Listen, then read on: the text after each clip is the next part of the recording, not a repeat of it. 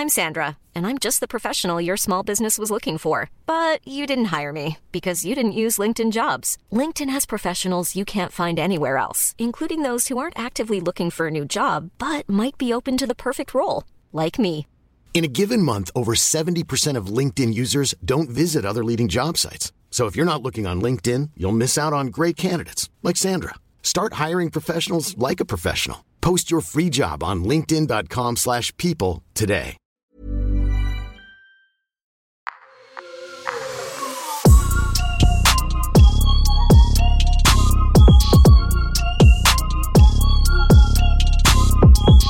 Salut à tous, c'est Raphaël Dacruz pour le podcast BPM de Bouscapé, une émission pendant laquelle on échange avec des producteurs sur leur parcours, leur discographie et leurs réflexions musicales. Et aujourd'hui, on accueille Noxious. Salut Noxious. Salut à toi. Comment tu vas? Ça va, ça va, super cool. Merci à toi d'avoir accepté l'invitation. Merci pour l'invitation. Bah avec grand plaisir. La nouvelle. Ouais, c'est ça, on a eu déjà l'occasion de se croiser effectivement. Noxious, est-ce qu'on t'a déjà dit que tu avais le même nom qu'un groupe de rap français des années 1990 Non, et je connais pas du tout. Eh ouais, français bah, c'est- ouais, un groupe de rap français. Alors, c'est pas un groupe très très connu. Ouais. C'est un groupe qui faisait partie d'un collectif qui s'appelait la Mafia Underground. Donc, comme tu dis, c'est dans les années 90. Et c'est un groupe qui était produit par euh, ce que je considère un peu comme euh, le, votre grand-père à tous. Euh, dans, dans les producteurs rap français, un mec qui s'appelait Sully Biwax. Ok. Et c'est un mec qui a produit pour Ruff, pour Arsenic, pour Wallen, et qui avait un son très américain. Je connais pas du tout. Bah voilà, bah je t'aurais fait au moins découvrir ça. Et dans, dans, dans, dans ce groupe-là, Noxious, il y a un mec qui était rappeur, qui est ensuite devenu producteur. Je sais pas si tu connais ce morceau qui s'appelle Le son qui tue de Ruff. Si. Et bah il vient de ce groupe-là, justement. Il vient du groupe qui s'appelait Noxious. Ok. Donc voilà, je t'aurais fait découvrir ça au moins. Merci. La bibliothèque. C'est ça. Pour te présenter en quelques mots pour ceux qui ne te connaîtraient pas, Yeah. Tu es donc producteur, j'ai presque envie de dire même hitmaker de beaucoup de, de tubes de rap français de ces dernières années. C'est toi qui le dis. Bah, tes, tes- tes statistiques et tes certifications le prouvent en tout cas. Euh, T'as produit pour beaucoup de monde, Niska, Nino, Timal, Kobalade, Booba et, et encore beaucoup d'autres. Ouais. Euh, on va donc revenir à, à l'occasion de ce, ce- ce podcast BPM sur ton parcours. Mhm. Qu'est-ce qui t'a donné envie de produire, toi? Moi, ce qui m'a donné envie de produire. En fait, de toute façon, j'ai toujours été euh, dans, dans l'artistique, on va dire. Moi, j'étais plus dans le dessin, euh, tous ces trucs-là. Donc Et, déjà euh, très jeune, t'avais une sensibilité artistique. Ouais, ouais, j'ai toujours été à créer des trucs, à construire des trucs, euh, limite euh, petit, tu vois. J'aime, j'aime concevoir, en fait. Ok. Et euh, la musique, c'est venu euh, un peu classiquement, on va dire, avec les, mes, mes grands frères, en fait, qui écoutaient du rap. Ok. Euh, mes parents qui écoutaient beaucoup de musique. Alors justement, c'était pour tes grands frères, c'était du rap. Tes, tes- Ouais. tes parents écoutent, euh, écoutent quoi comme musique? Écoutent tout.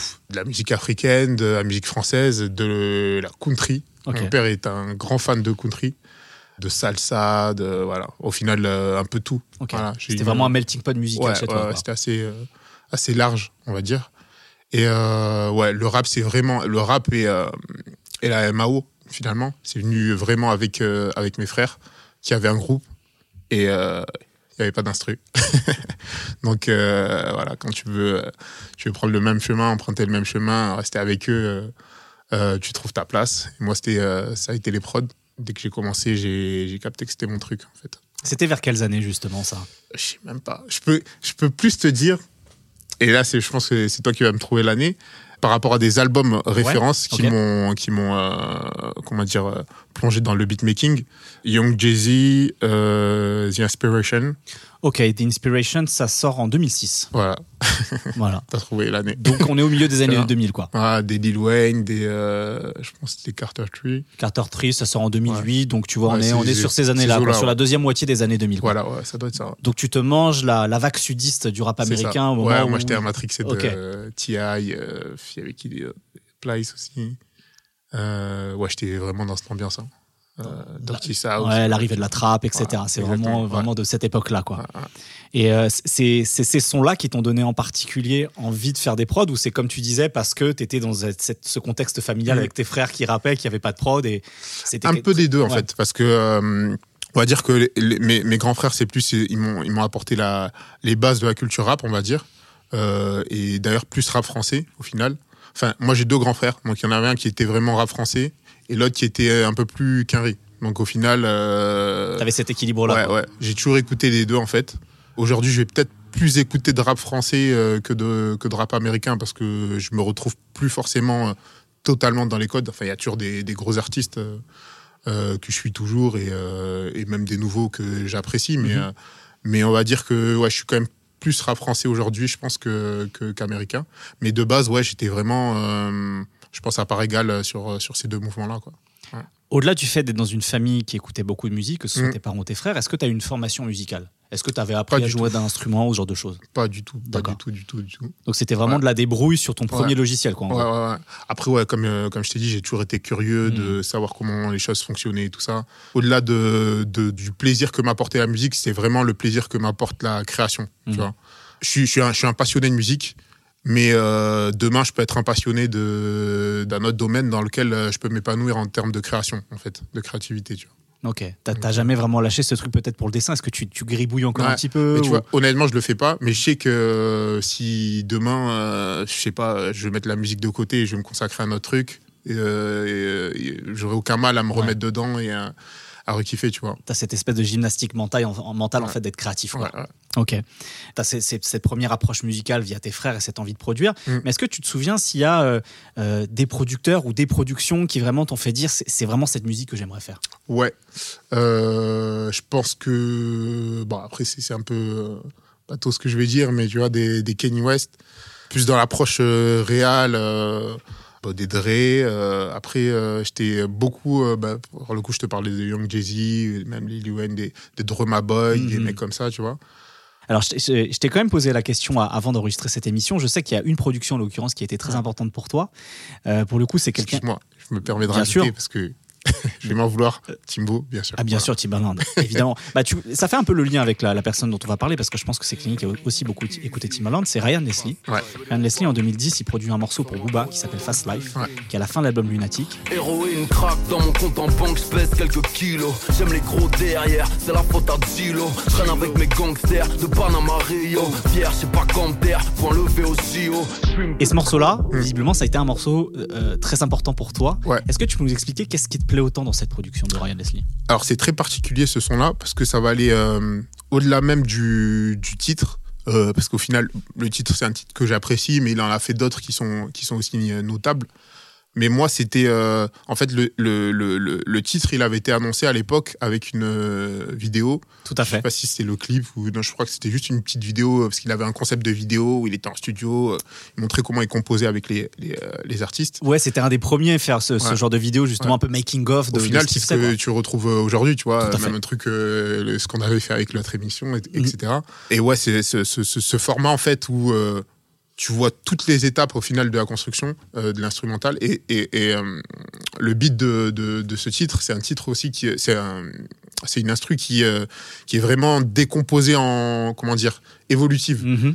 Euh, Il y a plein d'éléments qui se rajoutent au fur et à mesure exact. que les mesures Voilà. passent, exactement. Et limite, euh, j'apprécie le titre, mais c'est vraiment euh, tout ce qu'il y a autour au final, euh, tu vois, la petite vidéo que je t'ai dit, euh, qui m'ont donné euh, et qui ont renforcé et qui m'ont encore plus euh, donné envie de, de, de, de, de- de me lancer dans ça et, et d'en faire euh, ce que, ce que j'en fais aujourd'hui, tu vois. Est-ce que quand tu produis, tu danses comme Ryan Leslie en faisant des incroyables mouvements Ouais. d'épaule comme ça, Ça m'arrive, ça m'arrive, ça m'arrive.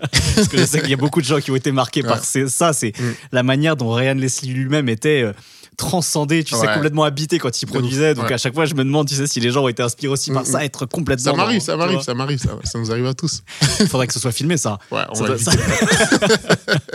on va éviter. Il y a un truc intéressant avec Ryan Leslie qui, Ouais. euh, qui peut-être est, est- est à, mettre en parallèle avec ton parcours aujourd'hui, dans, dans ta manière de, de produire, aussi bien pour euh, des rappeurs, à faire des, des choses qui sont très marquées par la, la trappe, euh, telle qu'on et toutes ces évolutions depuis, euh, depuis euh, plus d'une décennie, Mm. Euh, des choses aussi qui tirent vers l'afro, Ouais. euh, vers le R&B, etc.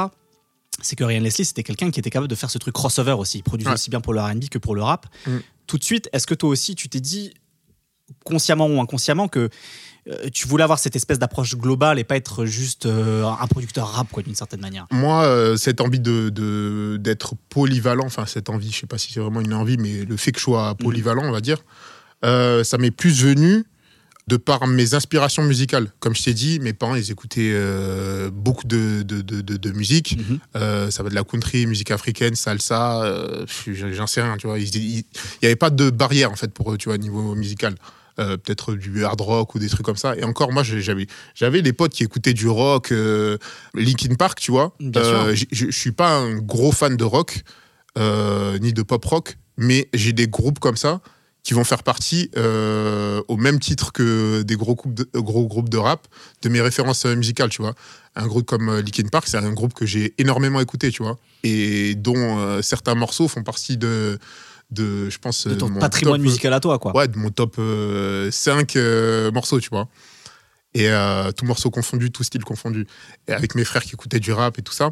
Donc en fait, j'ai jamais eu de. hum, À chaque fois que je vais découvrir un artiste, en fait, je vais direct avoir la réflexion hum, euh, qu'est-ce que moi je peux lui apporter, sur quoi on peut partir. euh, je vais toujours trouver du positif, en fait, Mhm. chez quelqu'un, tu vois, euh, artistiquement. Ouais. Alors Après, il y a, euh, vraiment, il y a des limites. euh, Bien sûr, bah, avec- tes propres goûts, quoi, d'une Ouais, certaine ouais, manière. voilà. Mais tu as cette Mais je suis curiosité-là. je suis assez, je suis assez euh, large niveau, euh, niveau goût, on va dire. Tu vois. Alors, tu as, tu as grandi et tu vis d'ailleurs toujours à Bordeaux aujourd'hui. Est-ce que du coup, tu as commencé à faire tes premiers placements en, en- en cherchant à, à faire des placements sur une scène locale bordelaise à cette époque-là? Hum, hum, hum. Mais de base, je travaillais beaucoup avec euh, Denza, Mhm. qui, euh, Qui est producteur euh, également. Ouais, qui est, c'est, mon ref en fait, tu vois. Donc ça fait des, des années, je pense qu'on a limite, limite on a commencé à, à, à faire de la musique ensemble, tu vois. Et euh, donc ouais, lui il est producteur, mais il a aussi euh, la casquette, euh, j'allais dire artiste. Euh, On est Interprète, producteur, on est, on, on aussi artiste, Ouais. mais ouais, inter- interprète. Et après voilà, des petits artistes à gauche et à droite de, de Bordeaux. À un moment donné, j'avais un petit peu freiné la musique et euh, j'y suis revenu. euh, ben, de base, c'était pas, je crois que c'était Easily que je connaissais aussi via Denza euh, finalement. Donc, Easily, producteur, top Ouais. également interprète. Je Voilà. ne présente plus. L'homme masqué, Le le, masqué, le masque au diamant. Aïe, aïe, aïe. Et du coup, qui avait commencé à placer à gauche à droite des artistes un peu plus importants, on va dire. Et euh, ça m'a redonné euh, l'envie, on va dire, de d'essayer de moi aussi faire mon petit, euh, mon petit chemin dans, dans, le, dans la musique, tu vois. Ok. Est-ce que tu te souviens justement de, de tes premiers placements importants, le moment où tu, Ouais. tu as senti que quelque chose pouvait se passer concrètement pour toi? Je pense que c'est Wesh le Gang. Avant ça, j'avais fait des petits placements. Enfin, des petits placements, c'est pas, pas, pas réducteur, mais Des choses qui avaient été peut-être moins Ouais. aperçues, quoi. Exactement, voilà. Euh, j'ai fait des BO euh, aussi, euh, mais euh, ouais, c'est vraiment Wesh le Gang, je pense, qui a été un, un déclencheur qui m'a rapporté de la visibilité et euh, une vraie identité, on va dire, euh, musicale, tu vois. Wesh le gang, wesh c'est quoi les bails? Bigo, faut que je me daille, je veux que ça pète dans ma tête. Je pense que c'est à partir de Wesh le Gang où je me suis vraiment dit, bon, euh, ok, euh, j'ai eu un regard, euh, comment dire, sur mon propre travail. Je sais pas comment, je sais Ouais, pas je si c'est dire, t'as t'as fait un pas de côté, t'as Ouais, je me suis dit, ah, fait, en fait, Noxious, euh, c'est ça, ça, ça. Pas forcément que Wesh le Gang, mais tu vois, je j'ai compris en fait ce que euh, les gens appréciaient de, de- de mon travail. Et justement, j'ai travaillé pour optimiser ma patte, en fait, on va dire. Est-ce que tout de suite, assez tôt, t'avais cette exigence de te dire il faut que j'ai ma singularité, mon originalité, ma signature musicale, Ouais. justement Mais je pense que, comme je t'ai dit, ouais, je pense que ça doit être à- à- au niveau de, de Wesh le Gang. hein. C'est ça aussi le problème quand tu as des, des, des goûts musicaux à large. Au final, euh, l'éclectisme, ça peut aussi te brouiller, dans le sens où euh, tu veux tout faire, tu veux... euh, moi, je j'utilise pas ce mot de manière péjorative, mais tu vas partir sur une zumba, tu vas partir sur de la trap, tu vas par- Donc tu peux te perdre un peu. Et au final, je pense que Wesh le Gang, même si aujourd'hui je garde toujours cette euh, palette large, ça m'a permis quand même de euh, me dire, euh, ok, sur les drums, sur les trucs, euh, faut que je me personnalise pour que les gens, au moins, quand, ça, quand, quand ils mettent play, ils captent que c'est du Noxious et c'est pas un tel ou un tel, Mm. vois. C'est vrai que quand on regarde cette année 2018, là où tu fais tes premiers placements, tu fais également des placements pour Bara, Kadama, Ouais. où là, effectivement, on est presque beaucoup plus sur de la entre guillemets pop urbaine, Ouais. justement sur des choses qui tirent beaucoup plus avec des influences afro-pop, Ouais, ouais, afro-caribéennes. carrément. Pareil avec AM Las Campia aussi, qui est Mm, quelqu'un mm, avec qui, qui- qui tu bosses sur, ce- sur cette année-là, Ouais. où, où on sent ses inspirations euh, reggaeton marseillaises d'une certaine manière. ouf, Je- ouais. tu vois, parce que j'aime pas beaucoup moi ce terme de zumba. Je trouve Ouais. qu'il est très réducteur euh, Mm. sur euh, le spectre musical que ça englobe, vrai, tu vois, d'une certaine vrai. manière. Mais bon, je comprends qu'on l'utilise aujourd'hui. C'est des habitudes de studio, la zumba. Bien sûr, mais c'est- devenu dans le langage commun. n'importe quoi au final. Exactement, c'est Ouais. aussi ça le problème. Je trouve que c'est Mm. c'est limitant pour ça. Mm. Et on sent, voilà, avec quand même la Scampia, ce truc-là de, euh, de ces, ce type d'inspiration très ensoleillée hispanique d'une certaine manière. Et c'est vrai que d'un seul coup, Wesh le Gang, c'est un morceau euh, qui est euh, dans des codes américains très. Et en même temps que tu arrives effectivement à personnaliser avec des petits sons, d'une manière de, euh, de faire sonner tes hi-hats aussi. Enfin bref, Mm. on, on sent que tu touches effectivement peut-être du doigt à ce moment-là quelque chose que tu veux faire. Mm, mm. Mais euh, ce qui peut aussi être euh, frustrant, tu vois, pour un, pour un compositeur, un beatmaker, c'est que on est malheureusement dépendant des sorties. Tu vois, ça veut dire que et, et- et je le sais parce que c'est des choses dont on parle euh, aussi entre entre beatmakers, mais tu peux avoir dans ton ordi euh, des milliers de prods qui ont rien à voir avec euh, ce que les gens perçoivent de toi en fait au final, tu vois. Moi, je sais qu'aujourd'hui, euh, quand je suis appelé en studio, en général, euh, les gens veulent des sons ouverts, veulent du stream, tu vois. Bien sûr, bah, ils, veulent du, français, ils veulent- tu ils vois. veulent- ils veulent du single. Bah, Voilà, ça- ils veulent du single. ça se comprend, c'est aussi un métier, c'est aussi Mm. une économie, Ouais. donc bah, il, faut, il faut faire des choses qui plaisent aux gens. Mais-. Moi, d'un côté, c'est frustrant parce que des fois, je, me dire, euh, j'ai envie de dire, euh, les gars, il y a aussi des bangers, il y a aussi du sombre, il y a aussi du, euh, tu vois, il y a, d'autres choses aussi à proposer. Et ouais, des fois, c'est un peu frustrant parce que les interprètes ou leurs labels ou les équipes sont enfermés sur une image du, du, du producteur, en fait. Et c'est un peu, un peu réducteur des fois. Donc parfois, tu, tu peux sentir que ta, hum, ta liberté créative, elle, fait- Ouais. elle peut être restreinte euh, aux attentes qu'il y a du, du marché d'une certaine Exactement, manière. ça ouais. Alors après, c'est à toi aussi de te vendre et euh, de, de, de faire valoir, on va dire, ton éventail de, de, capacités, tu vois. Bien Mais euh, ouais, ça peut être un peu frustrant, tu vois. On- ce, qui est, ce qui est intéressant, c'est que tu vois, sur, cette, sur, ces, sur ces années 2010, bon là, tu commences à placer à la fin de cette décennie, mais Ouais. on a vu beaucoup de producteurs, tu sais, euh, s'ouvrir des SoundCloud, mettre leur prod, tu vois, comme ça, Ouais. pour, euh, pour essayer de toucher des gens. Des gens, parfois, la limite entre le rap et la musique électronique, je pense à quelqu'un comme Fast, tu vois, par Ouais. exemple, en France. Mm. T'as jamais eu envie de te dire, finalement, si, tu vois, si. euh, si ces prods-là que- dont tu disais que t'as ton, ton- qui dorment dans ton disque dur n'arrivent pas à trouver le chemin jusqu'au studio, euh, est-ce que je pourrais pas les mettre de mon côté, peut-être pour toucher les gens, tu vois, Ouais, manière t'es jamais posé cette question j'y ai réfléchi et euh, j'y ai réfléchi et même très récemment en fait. Et euh, ouais, j'ai des, des petits projets euh, comme ça instrumentaux, en fait purement instrumentaux Mhm. qui sur lesquels je travaille et qui vont pas tarder à, à sortir, on va dire. Ok. Mm. Fin 2018, il y a quand même un album important euh, qui sort euh, pour toi en termes de, de placement et de- de- de- d'exposition avec beaucoup de production. C'est Ouais. l'album Nix et Rep de, euh, de, de YL. Ouais. Et puis ensuite la suite avec Aether et Emera. Mm. Et c'est la première fois effectivement qu'on voit autant de production de toi sur un, sur un album. V'là l'époque, j'ai la vingtaine, c'est la merde. Très très potes au fond la Comment ça s'est fait alors que tu étais finalement assez peu connu justement Mm. Comment ça s'est fait cette connexion avec YL et comment s'est déroulé le travail sur cet album Alors en fait, sur euh, cet album, au final, il y a, il y a euh, des productions, mais il y a pas tant que ça au final, puisque la- l'autre casquette que j'ai, c'est aussi que je top line, euh, je suis de la Real aussi. D'accord. Donc euh, il y a une implication large sur, sur le, le projet, mais euh, souvent je suis juste là en. Juste. Enfin, je suis là en tant que top liner ou euh, Real sur des titres. Euh, toujours est-il que ouais, la collaboration, elle s'est faite, euh, s'est faite euh, euh, de par son producteur, on s'entendait bien, il y avait une, il aimait bien ma patte aussi.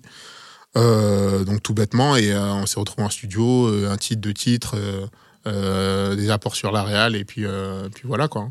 Ça a été enrichissant justement d'un seul coup de, d'avoir une autre casquette, ouais. Ouais, et Ouais. surtout de passer de, de ce côté artisan du son dans sa chambre, tu Ouais, vois, devant ouais, son ordinateur, à ce travail studio d'accompagnement. Voilà, j'imagine que c'était un peu une première pour toi sur, euh, sur, Carrément. sur un aussi long terme, hein, d'une Ouais, certaine ouais, manière. ouais. Mais carrément, je, carrément, je, euh, je pense même que c'était euh, c'était un des premiers artistes, hormis euh, euh, les artistes de ma ville, Mhm. pour lesquels euh, je m'impliquais autant euh, en studio. Tu vois, c'était les premiers séminaires aussi que je faisais. Et euh, ouais, je pense que c'était les, les- les- le, premier artiste euh, maison de disque, un peu plus euh, gros, on va dire, avec de la lumière et tout, sur euh, lesquels j'ai pu avoir une implication comme ça, ouais. Et du coup, ouais, c'était une autre casquette, hein, euh, une casquette plus de réal au final euh, sur des titres. Parce que quand tu es dans ta chambre, dans chambre, dans ton petit studio, ton home studio, peu importe, et que tu fais ton son, même si tu es compositeur et que forcément tu apportes la base musicale au titre, tu as très peu euh, finalement d'apport réel sur, euh, sur euh, le produit fini. Quoi. Alors que quand tu es là en studio, tu apportes des idées. Des fois, ça peut être tout bête, hein, mais une rime euh, sur, euh, sur un texte, des ambiances. euh, tu vois, par exemple, sur YL, l'album de YL, il y a des titres où il y a carrément des ambiances que, que moi-même j'ai faites, tu vois. Donc, ouais, c'est une autre approche du, du- du travail de beatmaker, je pense. Et j'imagine que c'est des approches qui se complètent, c'est-à-dire que parce que tu comprends les exigences qu'il y a en tant qu'interprète, ça Ouais. nourrit ta manière de faire de la prod et inversement. Parce que tu fais de la prod, tu comprends aussi comment tu peux poser d'une certaine manière, etc. J'imagine que c'est des ouais. choses qui s'entrecroisent finalement, Ouais, exactement. C'est complètement un truc qui t'a servi d'expérience. Ouais, ouais, de ouf, de ouf. Je pense que quand tu veux euh, pouvoir faire de la réal avec des artistes, forcément, faut passer par euh, des étapes, euh, ces étapes-là, tu vois, être en studio, communiquer aussi avec les interprètes, tu vois, euh, connaître l'artiste, euh, c'est tellement un plus euh, pour un beatmaker, en fait. Moi, j'ai beaucoup de beatmakers euh, en gestion et qui n'ont pas cette chance-là de pouvoir, parce que bon, ils, ils démarrent, les artistes souvent sont aussi réticents à avoir des beatmakers dont ils connaissent pas forcément le travail encore. Bah oui, parce que c'est un travail humain aussi. Ouais, ouais, c'est ouais. voilà, c'est de, de l'échange. Des fois, ils sont persuadés d'avoir fait une prod incroyable. C'est sûr que l'artiste va prendre. Et en fait, le fait d'être en studio, tu captes certaines choses euh, qui te permettent de connecter encore plus avec euh, l'interprète, en fait. Bien sûr. Depuis 2018, Mm. tu as fait beaucoup de placements. En tout cas, tu étais dans beaucoup de crédits, que ce soit justement en tant que, que producteur ou justement top liner, etc. Ouais. J'ai pris le temps de compter. On est à peu près un peu plus de 200. Donc, c'est quand même pas mal, tu vois, en termes de crédit euh, de, Mm. de- depuis, euh, depuis Enfin, euh, plus que moi. 4 ans, tu vois. Il y a assez peu d'artistes avec Mm. qui tu collabores sur un disque comme tu as pu le faire sur YL, peut-être Bramsou. Ouais. Il y a une raison particulière à ça Est-ce que c'est parce que t'as pas eu beaucoup d'occasion de le faire? Est-ce que c'est parce que c'est c'est prenant en termes de temps humainement? Voilà. Quelles pourraient, quelles pourraient être les raisons pour lesquelles justement finalement t'as as, peu finalement d'albums sur lesquels tu es, crédité sur euh, tu Une vois une vraie Ouais, casquette de ouais, ça. Parce que moi, euh, honnêtement, je me suis dit euh, à un moment donné que pour euh, faire ma place, et puis c'est aussi ce qui me parlait plus, euh, on va dire, sur le moment. Et au final, ça a tendance à changer aujourd'hui. Mais j'étais plus dans une démarche d'intervenir sur deux, trois titres, plus qu'un album complet.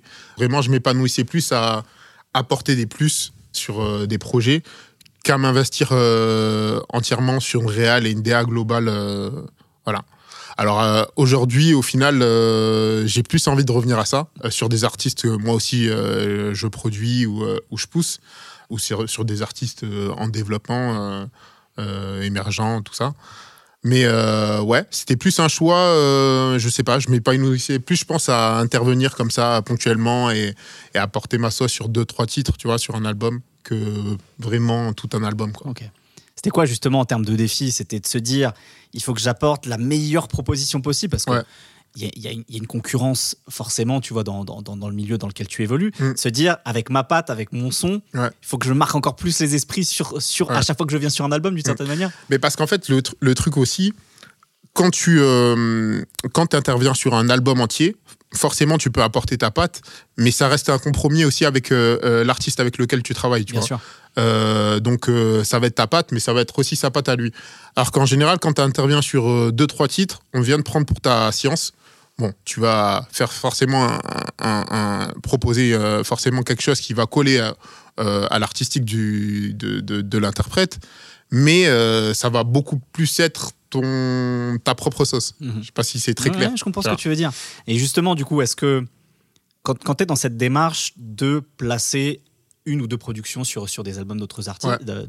d'interprètes, euh, est-ce que tu es dans la démarche de me dire il faut que j'essaye de correspondre à Mm. son univers ou au contraire, tu te dis euh, il y a un défi aussi d'essayer tu vois de le sortir de sa zone de confort ou dans quelque chose d'inédit tu Ouais. vois pour- sur lequel peut-être tu t'es tu t'es projeté euh, Exactement. Ouais. Mais justement, ça, tu peux plus le faire quand tu es, quand comme ça, vraiment sur deux, trois titres. Tu vois, Euh, je prends par exemple euh, Niska, Mhm. sur le, le dernier album euh, Le Monde est méchant. Je suis sur deux titres, je crois. Et au final, euh, moi, c'est des titres qui me correspondent pleinement, tu vois. Euh, bon, ça reste euh, Niska, c'est quand même un artiste qui, a- qui est polyvalent, donc au final, euh, ça dé- dénature pas forcément euh, lui son, son, son travail, mais c'est des titres qui me ressemblent pleinement, tu vois. Alors que si j'avais été plus présent peut-être sur, sur un album, et après aussi, il faut que ça colle aussi avec la façon de travailler d'un artiste, tu vois bien sûr un, un artiste comme Niska, c'est quelqu'un qui aime bien travailler avec beaucoup de compositeurs. Il n'a pas vraiment de compositeur attitré ou euh, ouais, en tête là, j'ai pas d'autres. euh, Non, mais c'est vrai, c'est vrai qu'il y a, référence, oui, il y a- il y a- sur les albums de Niska, il y a ce côté un peu mosaïque de, de Ouais. producteurs qui, qui, qui lui apportent du lourd, quoi. C'est un blockbuster. manière. Ouais, exactement. Mm. Il y a ce côté blockbuster. Tu as mis, tu as mis exactement le doigt dessus. Effectivement, je viens de vérifier, il y a effectivement deux morceaux. Il y a NI Ouais. avec Nino et CDC. Regarde comment je les démonte. Ah, j'ai trop le démon. Écarter les putes de mon chemin. La frappe augmenter la demande. Est-ce que c'est facile du coup de, pour revenir à cette question que je t'ai posée tout à l'heure sur la singularité, l'originalité, est-ce que Mhm. c'est facile quand on devient ce, ce musicien qui doit performer d'une certaine manière, tu vois, Ouais. et tu vois trouver le, le juste équilibre entre l'envie d'un art- l'envie d'un artiste, artiste. et ce qu'on, tu vois, sa propre vision, Ouais. de, de- de garder justement cette patte, cette originalité, cette, cette, singu- cette signature, tu vois. Est-ce que Mm, mm, tu sens que c'est un défi constant d'une certaine manière pour toi? Ouais. Et c'est peut-être ça aussi qui me permet aussi de garder une motivation, tu vois, Euh, de me dire euh, ouais, on n'est pas forcément euh, sur la même longueur d'onde artistiquement, mais on va trouver un, un compromis et on va essayer en plus d'en faire un, un bon morceau, tu vois, ou un hit, tu vois. Donc euh, ouais, c'est toujours un défi au final. C'est toujours un défi. Il y a quelque chose, moi, qui me. Alors, c'est évidemment pas toutes tes productions, mais je trouve qu'il y a un motif récurrent. Mhm. T'as as un vrai goût pour des, pour des mélodies qui sont. Qui jouent un peu dans les aigus avec des, des, des, clochettes, des tintements, etc. Ouais. C'est vraiment un motif que t'aimes beaucoup. Ouais. Tu as senti quand que c'était quelque chose que tu, tu, tu vois, si, si tu l'as senti, si tu en as pris conscience d'ailleurs, que c'était quelque chose de récurrent finalement ta musique? Mais ça, c'est marrant, c'est vraiment marrant parce que euh, euh, je pense que Hi, I'm Daniel, founder of Pretty Litter. Cats and cat owners deserve better than any old fashioned litter. That's why I teamed up with scientists and veterinarians to create Pretty Litter. Its innovative crystal formula has superior odor control and weighs up to 80% less than clay litter. Pretty Litter even monitors health by changing colors to help detect early signs of potential illness. It's the world's smartest kitty litter. Go to prettylitter.com and use code ACAST for 20% off your first order and a free cat toy. Terms and conditions apply. See site for details. Hiring for your small business? If you're not looking for professionals on LinkedIn, you're looking in the wrong place. That's like looking for your car keys in a fish tank. LinkedIn helps you hire professionals you can't find anywhere else, even those who aren't actively searching for a new job but might be open to the perfect role. In a given month, over 70% of LinkedIn users don't even visit other leading job sites. So start looking in the right place. With LinkedIn, you can hire professionals like a professional. Post your free job on linkedin.com/people slash people today. Euh, tu vois, j'ai tellement la tête dans le guidon et et je pense qu'il y a des trucs aussi quand t'es un artiste où tu fais même pas attention, qui, qui relèvent du réflexe ou de, de, de l'instinct, on va dire, que ouais, tu t'en rends même pas forcément compte. Moi, c'est les gens qui m'ont fait m'en rendre compte en fait. Et euh, ouais, je pense que ça doit être Wesh le Gang en fait, hein, parce que Wesh le Gang, euh, au final, c'était euh, la base mélodique, c'était ça. Mhm. Donc je pense que ça doit être avec Wesh le Gang. hein. Mais ouais, tu vois, je- là j'en ai listé quelques- quelques-unes, tu vois, que ce soit Rari de Gradure, Mm. Tu déconnes de Leto, Sentiment de Yeska, Trois sacs 7 d'Anas, Mm. jusqu'à Doudou encore, tu vois, de Naps Ouais, qui a été un énorme tube cette année. On retrouve toujours ce motif musical là. Ouais. Donc c'est vraiment amusant. Et finalement, on tombe sur cette espèce de signature musicale Ouais. qui, euh, qui t'a aussi permis de te signaler d'une certaine manière, quoi. Mais ce qui est marrant, c'est que c'est par, euh, je pense que c'est par cycle aussi. Mhm. Parce que, tu vois, même Doudou qui est sorti au final, euh, je pense, il y a un an maintenant, c'est une prod qui est dans mon ordi depuis 2-3 ans, tu Mhm. vois.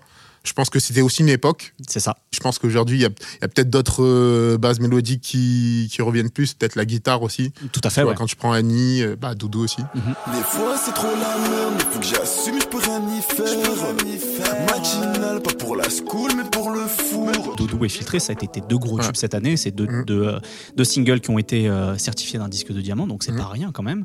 Euh, Est-ce que quand on a, quand on a ce- ces tubes-là, ça met une forme de, de pression de se dire euh, je dois maintenant faire toujours aussi bien Ouais. Ou est-ce que finalement, tout ça, c'est des, des, des choses individuelles, tu vois, de, de l'instant Un morceau qui arrive à trouver le public à un moment donné, tu vois, même Ouais. s'il y a une entre guillemets une forme de formule, tu vois, Ouais. c'est une science, tu vois, Ouais. on peut le dire comme ça. Voilà, est-ce que c'est c'est juste, on se dit voilà, c'est comme ça, il y a des étoiles d'araignée, ou est-ce que Mm. bah il faut il faut répéter cette perf à chaque fois, quoi, d'une certaine manière, ça me fait une effort de pression, quoi. forcément, euh, quand tu arrives à un résultat euh, très satisfaisant, tu as envie de reproduire la même chose, tu vois. Donc, tu as toujours une pression. Et puis, euh, les, rappeurs aiment bien parler de compétition dans le rap. Euh, les, beatmakers, il y a, aussi une petite compète, hein, on va pas se mentir, tu vois. Donc, forcément, il y a toujours un défi de. euh, T'as fait ça, ben, maintenant, faut faire, euh, faut faire au-dessus, tu vois. Après, euh, un hit, ça dépend tellement de beaucoup de paramètres et qui sont souvent hors euh, musique, tu vois. Euh, tu peux faire un excellent titre, mais si derrière euh, euh, le label pousse pas le titre, ou si la, la- comment dire, j'allais dire la conjoncture, je sais pas si c'est le bon mot. Oui, le, le contexte. Le contexte, voilà, bien le sûr. contexte fait que ça va pas marcher, ça va pas marcher, tu vois. Je prends un exemple. Dans l'album de Maes, j'ai fait, je crois, trois, trois ou quatre titres, je sais plus. Et il y a un titre, pour moi, c'était un énorme hit. Mais vraiment, j'y. Tu penses auquel Euh, le maire. Le maire, ok, avec, avec, Cowboy. euh, avec Cowboy, tu Mhm. vois. Et euh, ce titre, bon, je vais pas dire non plus qu'il a floppé, tu vois, parce qu'il y avait aussi un contexte par rapport à la sortie de, de, l- de l'album, je vais pas revenir là-dessus, mais ouais, il a, il a moins pris que ce à quoi je m'attendais, tu vois. Peut-être après aussi que le, le titre était moins efficace que, ce Que ce moi-même que euh, tu je pense- imaginais, ouais. j'imaginais, tu vois. Mais euh, ouais, c'est tellement, euh, c'est pas aléatoire. Je pense qu'il y a des facteurs sur lesquels euh, on peut avoir une mainmise, et d'autres, c'est le public, c'est c'est le contexte, c'est voilà. Alors justement, je vais rebondir sur quelque chose dont tu m'as déjà parlé pour un, un- dans un autre média pour lequel je travaille. On Mm. avait parlé justement du morceau filtré. Ouais. Et parmi les, les- les facteurs d'explication que tu m'avais donné sur le fait que ce morceau ait pu prendre, c'est que Mm. c'était euh, il y, a, il y a quelques mois, début, euh, début 2022, il y avait un moment, les boîtes avaient fermé, et d'un seul coup, on- on- elles ont réouvert.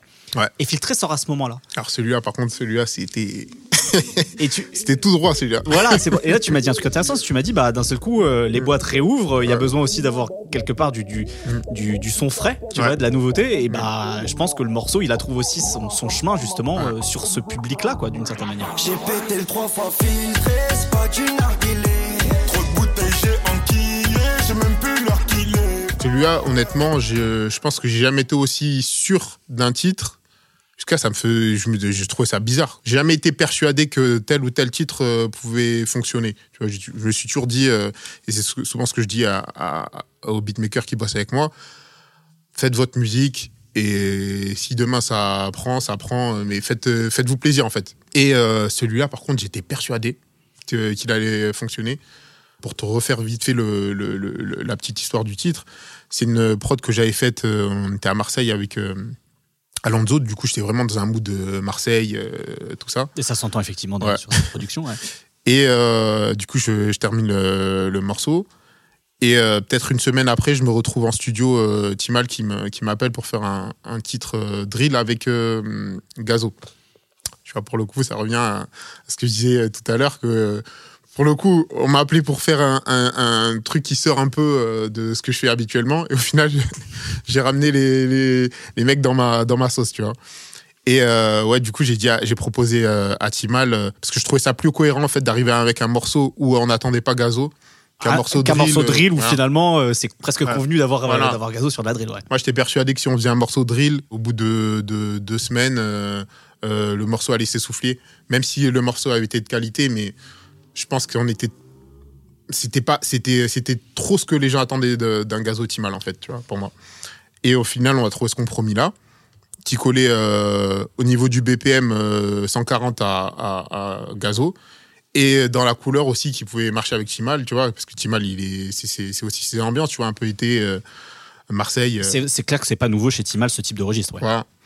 Et euh, au final, euh, déjà, euh, en studio, c'était d'une efficacité incroyable. Et euh, au, au niveau de la sortie, c'était parfait, quoi. Réouverture des boîtes, euh, tu vois, tous les éléments ont fait que le morceau, a- le morceau a marché, tu vois. Je vais rebondir sur un truc que tu disais tout à l'heure sur le, le mot Zumba, justement. tu Ouais. vois. Ce morceau-là, clairement, euh, de manière euh, très généraliste, euh, on Mm. dirait, c'est une Zumba. Tu, Ouais. vois. tu viens de Bordeaux. Mm. Et j'ai la sensation vraiment que parfois, tu sais, ces espèces de, de points de vue sur comment catégoriser les musiques sont parfois très euh, parisiano-centrés, d'une certaine manière. Ouais. Et qu'on va dire, ça, c'est un morceau à la Joule. Ouais. J'ai la sensation, tu sais, que euh, au-delà d'un public rap pur et dur, Mm. le rap aujourd'hui touche plein de, plein de, catégories de public, tu vois. Et qu'en fait, finalement, c'est- ces sonorités méditerranéennes, Ouais. C'est très élargi à ce que ça peut être à Marseille Ah ouais. parce, que, parce que ça touche un public euh, de club qui aujourd'hui a s'est approprié une partie de ce qu'elle rap, tu vois, Mm. justement, ce type de rap-là. Finalement aussi, c'est le problème, c'est qu'en France, euh, tout est centralisé sur Paris et que c'est un peu le Paris qui dicte le bon goût et ce que doit être tel genre ou tel genre musical, quoi. Ouais. Alors que toi, en étant de Bordeaux, finalement, tu as, peut-être cette ouverture-là hum. qu'on n'a pas en étant à Paris, quoi. Ouais, mais euh, ouais, pour moi, euh, le côté euh, Zumba, enfin le côté euh, euh, péjoratif, euh, la Zumba, ça, ça vient de Paris, tu vois. Ça vient de Paris parce qu'en fait, euh, tout autour de Paris, euh, enfin partout en France euh, euh, et surtout dans le sud, euh, c'est vu, comme de la musique, euh, comme un type de musique euh, juste différent, mais euh, voilà quoi.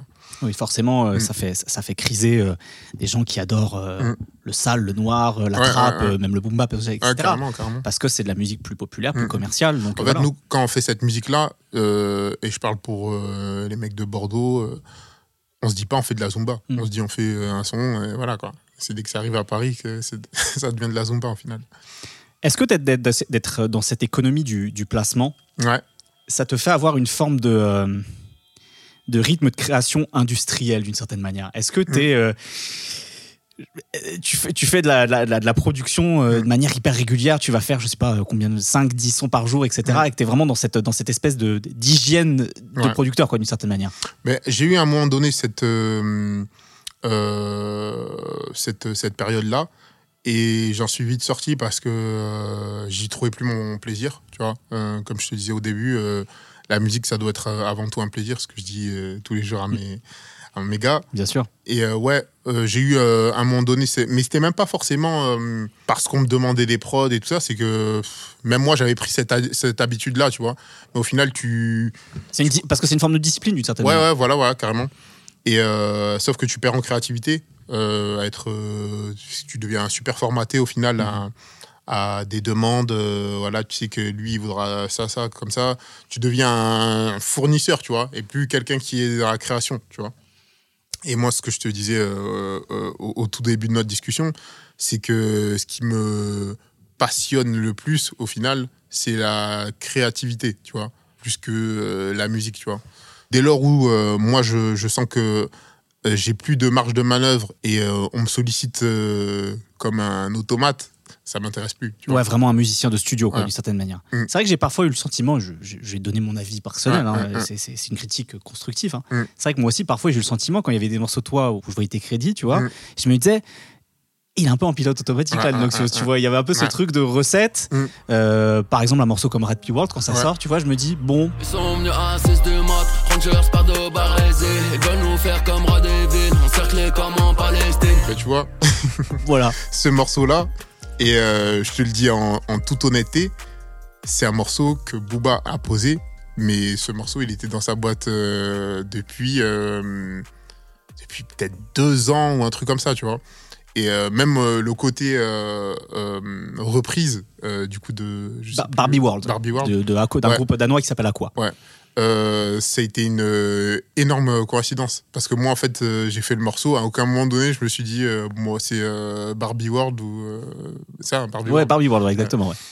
et lui il a trouvé la top line il a trouvé le truc Mhm. enfin moi j'ai appris limite deux, jours, deux jours avant que le morceau sorte qu'il avait posé le truc et tout je vais pas te mentir c'est pas le morceau dont je suis le plus fier tu vois. Mhm. mais au final Booba en posant dessus il a quand même apporté l'intérêt parce que comme je te dis, moi, la prod, c'était pas une prod qui me. à la réécoute, hein, parce qu'au final, quand tu crées le truc euh, sur le Mm. moment, tu penses, tou- tu dis toujours, euh, c'est du lourd, tu vois. Ouais. Pas forcément, c'est euh, la meilleure prod du monde, mais euh, t'es plutôt satisfait de ce que tu sors. Ah, j'imagine que si pas, tu l'envoies, j'imagine que si Oui. tu l'envoies, c'est que tu as une forme de satisfaction de toute façon Ouais. sur ton travail, bien sûr. Mais euh, ouais, au recul, je me suis dit, ah ouais, putain, euh, dommage qu'il ait posé sur, sur ça, tu vois. Mais euh, il a quand même apporté un intérêt au son, tu vois. Prenons ces cas pratiques avec Kobalade, Ouais. Oji et Demain Jarret, tu vois, c'est des morceaux qui sont plutôt mélancoliques, Ouais. alors que, bon, Kobalade, même s'il a plusieurs registres, tu sais, on connaît beaucoup Ouais. sur des espèces de bangers, tu vois. Ouais. Est-ce que c'est des propositions de ta part, ou est-ce que c'est Ouais. lui et, et- et son équipe qui cherchent, tu vois, à avoir des, des choses qui sortent du commun, tu vois, par exemple? Non, pour le coup, c'est totalement des propositions de ma part, sachant qu'en plus, c'est des morceaux que, qui sont top-linés. Parce qu'il y a beaucoup de morceaux aussi. Le fait de top-liner, au-delà de, d'apporter la mélodie du morceau, ça me permet aussi de donner une direction artistique au, au, au titre, tu vois. Euh, tu parlais du côté mélancolique. Mhm. Tu vois, des, euh, sur euh, Koba, moi, la première chose que j'ai perçue en fait chez Koba et avec sa voix, c'est qu'il pouvait avoir un côté mélancolique. La plupart des gens, ils le voient pas comme ça, tu vois, ils le voient comme euh, limite un peu troll, tu vois. Moi, c'est direct ça qui m'a qui m'a parlé chez lui, tu Mhm. vois. Et c'est pour ça que j'ai eu cette volonté de, tu vois, même un son comme Cellophané, Cellophané, ça reste, euh, c'est un morceau mélancolique au Tout final, à fait. vois, de, de Koba. J'étais dehors avant midi. Midi, minuit, y a pas de mi-temps. J'ai fait beaucoup de titres euh, mélancoliques au final pour Koba, tu vois. Il y a même Laisse tomber. Ok, euh, la prod est un peu lumineuse, tu vois, comme tu disais, avec la recette un petit peu de, de Bells et tout. Mhm. Mais ça reste euh, dans la top line euh, une approche mélancolique, on va dire. Euh, Cité, Euh, je pense, mais carrément, la, la plupart des sons au final que j'ai fait pour Koba sont, sont mélancoliques, hein, sont dans ce registre-là, je pense. hein. Moi, les productions sur ces dernières années de toi que j'ai beaucoup aimé, c'est c'est pre- c'est presque pour des artistes un peu moins conventionnels d'une certaine manière, en Mhm. tout cas, qui sont pas dans, dans cette euh, catégorie de top streamer, de, Ouais. de hitmaker, de blockbuster. Des gens comme Capitaine Roshi, par exemple, tu vois. Euh, les alchimistes aussi. Ouais, Tu vois, les prods que tu as pu faire pour eux, justement, je trouve que ça, ça te sort. euh, alors, encore une fois, de ce qu'on connaît de toi, parce que c'est les morceaux que- qui, qui sont, qui sont choisis et placés, mais peut-être c'est euh, parmi ces sons qui dorment dans des disques durs et que ce genre d'artistes qui sont moins conventionnels vont chercher. quoi. bah t'as tout dit. Parce qu'en fait, euh, forcément, quand t'es avec des top artistes, tu vas leur proposer pas mal de choses. Et ce qu'ils veulent, c'est le tout droit, tu vois. Bien sûr, mais Alors a- après, euh, t'es jamais à l'abri que. et, D'ailleurs, ça me fait penser à Niska. Pas un son que moi j'ai produit, mais un son que Nard, je crois que c'est Nardescar qui ont, qui ont produit, le titre 44, tu tout vois. à fait, ouais. C'est le genre de prod, moi j'aurais pas envoyé à Niska. Parce que je me, je me serais dit, parce que je connais Niska, et je me dis, ouais, ça, il m'aurait euh, nexté ça direct, tu vois. Alors qu'au final, euh, non. Tu vois, des fois, euh, nous-mêmes, à force de. C'est plus un, un- Tu parlais de formatage tout à l'heure. C'est un des fois- conditionnement, quoi, d'une certaine manière. Exactement. Ouais. Ça veut dire que ça va pas te conditionner toi dans ta création, mais peut-être dans ton approche avec les artistes, tu vois. Parce que moi, ça, je vais jamais m'empêcher de faire la musique que j'ai envie de faire, tu Bien vois. sûr. Mais par contre, je peux m'empêcher de d'envoyer un tel ou tel artiste parce que je sais que de base, lui, il voudra que ça de, de moi, tu vois. Donc de travailler avec des artistes comme ça, j'imagine que c'est une forme de, Ça laisse plus de liberté. Liberté, Ouais, exactement. ouais. ouais, ouais. Sage comme un Komoko, de la reggae fort comme commando. Je perds quand y'a pas d'héros. Gratte-toi les veines si t'as plus bédo. Pour qu'on comprenne un peu comment ça fonctionne, c'est-à-dire que parfois, j'imagine, c'est des managements, des directeurs artistiques qui viennent te chercher. Ouais. Est-ce que toi aussi, de ton plein gré, parfois, tu peux aller contacter des artistes, un mec qui te plaît, qui a un truc un peu original, tu dis, Ouais. et j'ai complètement envie d'aller là-dessus parce que je sens que moi aussi, j'ai potentiellement quelque chose à apporter, quoi. Ben, par exemple, Roshi, je crois que c'était moi qui les avais, euh, qui les avais contactés. Mais ouais, des- en général, euh, quand il y a des artistes comme ça euh, euh, en développement, je, je sais pas si c'est le, le bon terme. J'aime pas trop ce, ce- ce terme de en développement parce qu'en fait, euh, On est toujours en développement d'une voilà, certaine manière. ouais, c'est ça. Et euh, des fois même, tu as des mecs qui sont très aboutis, c'est juste qu'ils ont moins de visibilité, mais Bien sûr. voilà, on va dire en développement pour, pour qu'on puisse euh, capter. Les termes génériques, c'est comme, euh, c'est comme Zumba, c'est les Voilà. termes génériques qu'on est obligé de réutiliser pour Mm. qu'on se fasse comprendre. C'est ça. Et euh, moi, en général, c'est plus moi qui vais faire la démarche. Après, t'en as qui me, qui me contactent aussi. hein, mais euh, mais c'est plus. euh, mais aujourd'hui, c'est pour ça que euh, ce que je te disais, euh, euh, ça, ça revient un peu à ce qu'on disait avec euh, YL. Tu vois, l'implication que j'ai pu avoir euh, sur un projet comme YL. J'ai eu un, un gros détachement à un moment donné où euh, je préfère intervenir plus ponctuellement sur, euh, sur, euh, sur des titres. Et aujourd'hui, ouais, c'est peut-être quelque chose qui m'intéresse euh, revenir euh, finalement à la base, tu vois. Euh, à la base de quand je faisais mes prods, j'étais sur Bordeaux et je bossais avec des mecs qui étaient pas très connus, mais on faisait la musique qu'on aimait et voilà quoi. Parlons de Labo Noir. Ouais. Qu'est-ce que Labo Noir C'est mon label d'édition.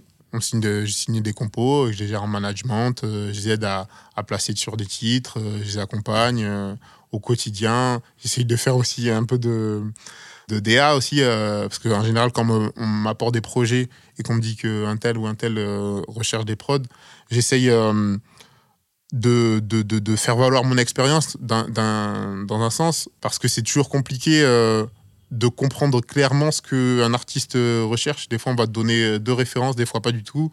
Et comment dire, réussir à- à faire le tri, à, à comprendre, à lire entre les, les signes pour euh, comprendre clairement ce que, euh, ce que l'artiste euh, recherche au final. Bien sûr. Mm. Alors, c'est intéressant parce que tu, tout à l'heure, tu parlais de Blue Sky. Ouais. Donc, tu as toi-même un moment, et c'est peut-être toujours le cas, Ah, ouais, signé toujours en, maison Mm. d'édition. Ouais. À quel moment tu as eu envie de te dire euh, cette, euh, cette, euh, comment dire, cette Casquette. cette casquette, ouais, et puis ce- Mm. cette expérience que moi j'ai pu avoir justement et que, que j'ai pu Mm. acquérir en signant sur cette boîte d'édition-là, Ouais. j'ai envie aussi de, bah, de, de m'y mettre aussi, tu vois, de mettre les deux, les, Mm. les deux pieds dans le plat aussi, d'une certaine manière. quoi.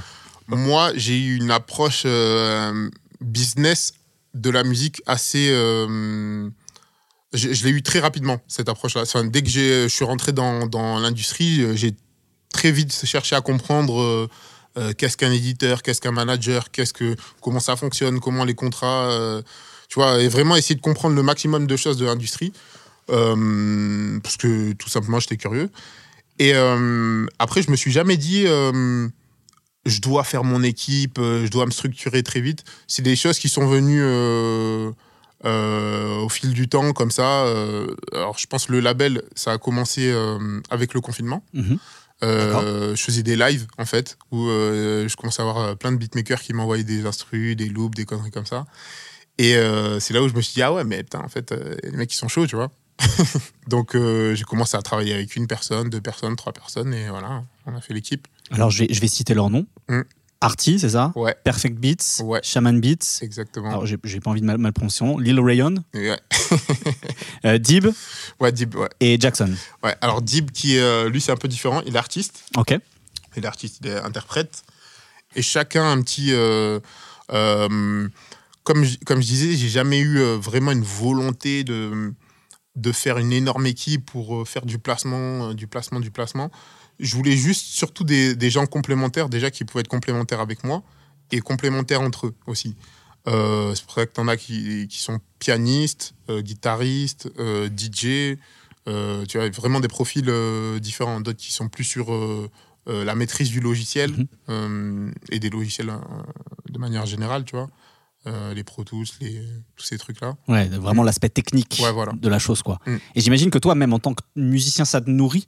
C'est-à-dire que d'avoir, par exemple, un guitariste, un pianiste, Ouais. euh, tu devais, j'imagine, beaucoup travailler sur des VST ou sur Ouais. des boucles d'un seul coup. Mm, mm. J'imagine que ça, ça ouvre les possibles, quoi. Ça renouvelle. Vraiment, moi, euh, je pense que. euh, et d'ailleurs, on me l'a fait remarquer aussi. Au bout d'un moment, moi, moi, je suis quelqu'un déjà qui collabore pas beaucoup. Alors, c'est pas une volonté, c'est vraiment que. En général, quand je fais des instrus, je suis tout seul. Donc, euh, je finis mon instru et l'instru, elle est finie, quoi. Donc, il n'y a, rien à rajouter. Et euh, du coup, j'ai jamais eu pris cette habitude-là de, de faire des, des collabs. Comme tu peux le voir, la plupart des titres dont tu m'as parlé, à moins que j'intervienne euh, sur la top line essentiellement. Mhm. Autrement, il y a très peu de, de collaborations avec, euh, avec des- d'autres beatmakers. Et euh, aujourd'hui, ouais, le fait d'avoir euh, toute cette équipe-là autour de moi, ça m'a euh, a vraiment apporté un renouveau. Du coup, ça m'a ouvert au- aussi aux collaborations. Et, euh, et on me l'a fait savoir. hein. Alors justement, sur, la, sur le dernier album d'Alonso, on va prendre un cas, Ouais. un cas pratique, Mm. euh, t'es crédité sur trois morceaux. Ouais. Est-ce que c'est des morceaux justement sur lesquels d'avoir des jeunes producteurs, ça t'a apporté beaucoup? Parce que pour le Ouais. coup, je crois que t'es pas le seul crédité dessus, sur ces morceaux-là. Ouais, il y en a un avec Artie. Voilà. Et il y en a un, euh, je crois qu'il y a deux morceaux, deux ou trois, de mémoire deux. Donc il y en a un avec Artie et il y en a un avec Artie et euh, Spike, Spike Miller. Qui est le producteur historique d'Alonso, Ouais, justement. ouais, ouais. Donc effectivement, il y a Plaque et Super fier 13, d'avoir fait ce- Quartier ce Nord et Héritier, voilà, sur, Ah, euh, et sur, sur cet album. Et donc oui, voilà, de- tu sens vraiment que ça, ça renouvelle les neurones, quoi, la créativité d'avoir ce genre de collaboration, quoi. De ouf. Bah, déjà, celle avec Spike, là, moi, c'était vraiment un, un truc que je tenais à faire, tu vois. Parce que euh, bah, j'étais de, de, de, de cette époque. euh, j'étais auditeur, tu vois, quand t'avais les, euh, La Belle Vie, euh, des morceaux comme ça qui, qui sortaient à l'époque. Même, euh, je crois qu'il avait bossé aussi sur une, un- le projet, j'ai oublié. One Beat One Beat. Bien sûr, c'est bah, la compilation qui, enfin, qui l'a pas, qui l'a Ouais, pas fait découvrir parce qu'il avait bo- bossé pas mal avec Mm. euh, avec Roth notamment, il avait fait un mode etc. Mais c'est vrai Mm. que One Beat ça a été un peu son son comment dire son, son, son fer de lance quoi à un Ouais, moment ouais, donné ouais. quoi. Mm. Sa carte de visite. Du coup, euh, t'as aussi, t'as aussi ce, cet aspect euh, respect. euh, et euh, bon, je vais pas dire admiration non plus, mais euh, ouais, si, si, admiration, hein, admiration. Tu as le droit d'être Mm. admiratif de quelqu'un si t'es inspiré. Je Ouais, pense que quelqu'un comme. Spike Miller, comme Mm, d'autres mm. producteurs ont pu t'ins- t'inspirer quoi. Donc, euh, ouais, ouais, c'était c'était vraiment cool, tu vois, de faire ce morceau. En plus, c'est un morceau que, que j'aime tout, parti- tout particulièrement, tu vois, qui est dans la lignée de ces morceaux-là, au final, tu vois. Bien sûr. Et, en- et pour le coup, son intervention, euh, parce que de base, en fait, c'était euh, moi et Artie qui, qui avions fait la. qui étions en train de, de, con- de concevoir le- le- l'instru. Il est vraiment arrivé pour apporter, euh, tu vois, la. Juste la science qu'il fallait, en fait, tu vois, au morceau. Donc, euh, non, c'était lourd. Parfois une, une production ça dépend que de ça, du dernier ouais. petit élément Mm. qui révèle tout le reste quoi. C'est Ouais. comme de la cuisine quoi, d'une Ouais, certaine ouais, manière, quoi. exactement. Exactement. C'est quoi le futur pour toi maintenant? Est-ce que euh, tu veux continuer à être euh, ce hitmaker à, et à, à avoir, euh, ta- tu vois, surpasser ta propre barre d'une certaine manière que tu t'es fixé par, par, par la, la réussite de ta musique? Mm. Est-ce que euh, tu veux au contraire être plus dans l'accompagnement des artistes, réaliser des albums ou peut-être un peu tout ça à la fois quoi? À un moment donné, je m'étais, j'avais réfléchi à, l'aspect euh, réel, tu vois, comme euh, des mecs comme Core euh, peut faire, tu vois, sur des, sur des projets et tout. Je pense qu'en fait, quand t'es beatmaker, t'as tellement de, de voies possibles. Tu vois, tu peux faire tes projets, tu peux signer des artistes. Tu... Et euh, je te cache pas qu'en ce moment, je suis en pleine réflexion sur, euh, sur tous ces trucs-là. Moi, la, la casquette de producteur, elle m'intéresse beaucoup, tu vois. Euh, j'ai toujours eu cette volonté-là euh, d'accompagner un artiste dans son développement. Et, et si maintenant je peux faire ça à un niveau euh, autre, tu vois, avec les, relations aussi que j'ai pu nouer, les connaissances que j'ai pu accumuler aussi sur euh, l'industrie de la musique. Et euh, aussi de faire, alors ça je pense que c'est aussi l'objectif de tout beatmaker, mais de proposer aussi un, un projet où j'inviterai à ce moment-là des artistes, tu vois. On va dire que je suis pas non plus super avancé, mais j'ai déjà, tu vois, quelques titres et quelques pistes de réflexion sur, sur ce que je veux proposer. Et ouais, voilà. Et en, même temps, peu. eh, en même temps, il y a 24 heures dans une journée, tu as déjà beaucoup de casquettes. Et Ouais. entre euh, bah, l'économie dans laquelle tu es de faire des placements, de- d'accompagner tes artistes, Hum, tout hum. ça, ça demande du temps de gérer son propre projet. ouais. Quoi. Donc, Mm. euh, bon, on Mm. peut, on peut pas non plus rajouter des heures dans une journée, quoi, c'est C'est sûr. ça. Je vais terminer cet entretien avec une question qui n'est pas forcément très facile. Mm. Si tu devais retenir aujourd'hui euh, une production, toi, que tu aimes beaucoup, tu vois, dans, dans ta discographie, Mm. euh, qui pour toi représente finalement tes, tes intentions et tes directions musicales dont tu voulais, tu vois, que tu voulais porter en étant Ouais. plus jeune, quoi. Hum, ah, c'est, elle est technique celle-là. Ah, c'est pas facile. Parce que moi, si je dois retenir une production, au final, c'est pas euh, celle qui est le plus représentative de ce que j'aime. euh, et c'est plus euh, vraiment personnel. euh, Et- mais c'est personnel, la Ouais. musique c'est personnel justement, tu vois. C'est à Kinshasa de, de Nino. Et viens, je t'emmène avec moi, la nuit j'ai avec ça. Construire une villa à Kinshasa. Tu plies les mappes, ça, les réinvestir là-bas. Construire une villa à Kinshasa. Tu sais, des fois, euh, quand t'es beatmaker, c'est, c'est les conditions dans lesquelles tu crées la musique, tu vois. Plus que la musique en elle-même, Ouais. tu vois. Et je sais que, hum, tu vois, t'as, t'as des instrus que tu vas faire dans des moods euh, sombres, des moods. Celui-là, j'étais dans un mood particulier, tu vois. Donc c'est plus, euh, c'est plus une question de mood euh, dans la conception que le titre en lui-même, tu vois. Les souvenirs que, que ça, auxquels ça me renvoie, que, que, que le son en lui-même, tu vois. Et la musique, c'est des émotions, c'est aussi lié à des souvenirs, Ouais. donc c'est bien normal que euh, Mm. ça a pu avoir euh, cette importance pour toi, ce morceau-là. Ouais. Et ben merci beaucoup, Noxious. Hum, Merci à toi pour D'avoir l'invitation. Bah, merci à toi de l'avoir accepté. Merci à vous d'avoir euh, écouté ce podcast BPM de Bouscapé, l'émission pendant laquelle on échange avec des producteurs sur leur parcours, leur discographie et leur réflexion musicale. Abonnez-vous et à très bientôt pour un nouvel épisode.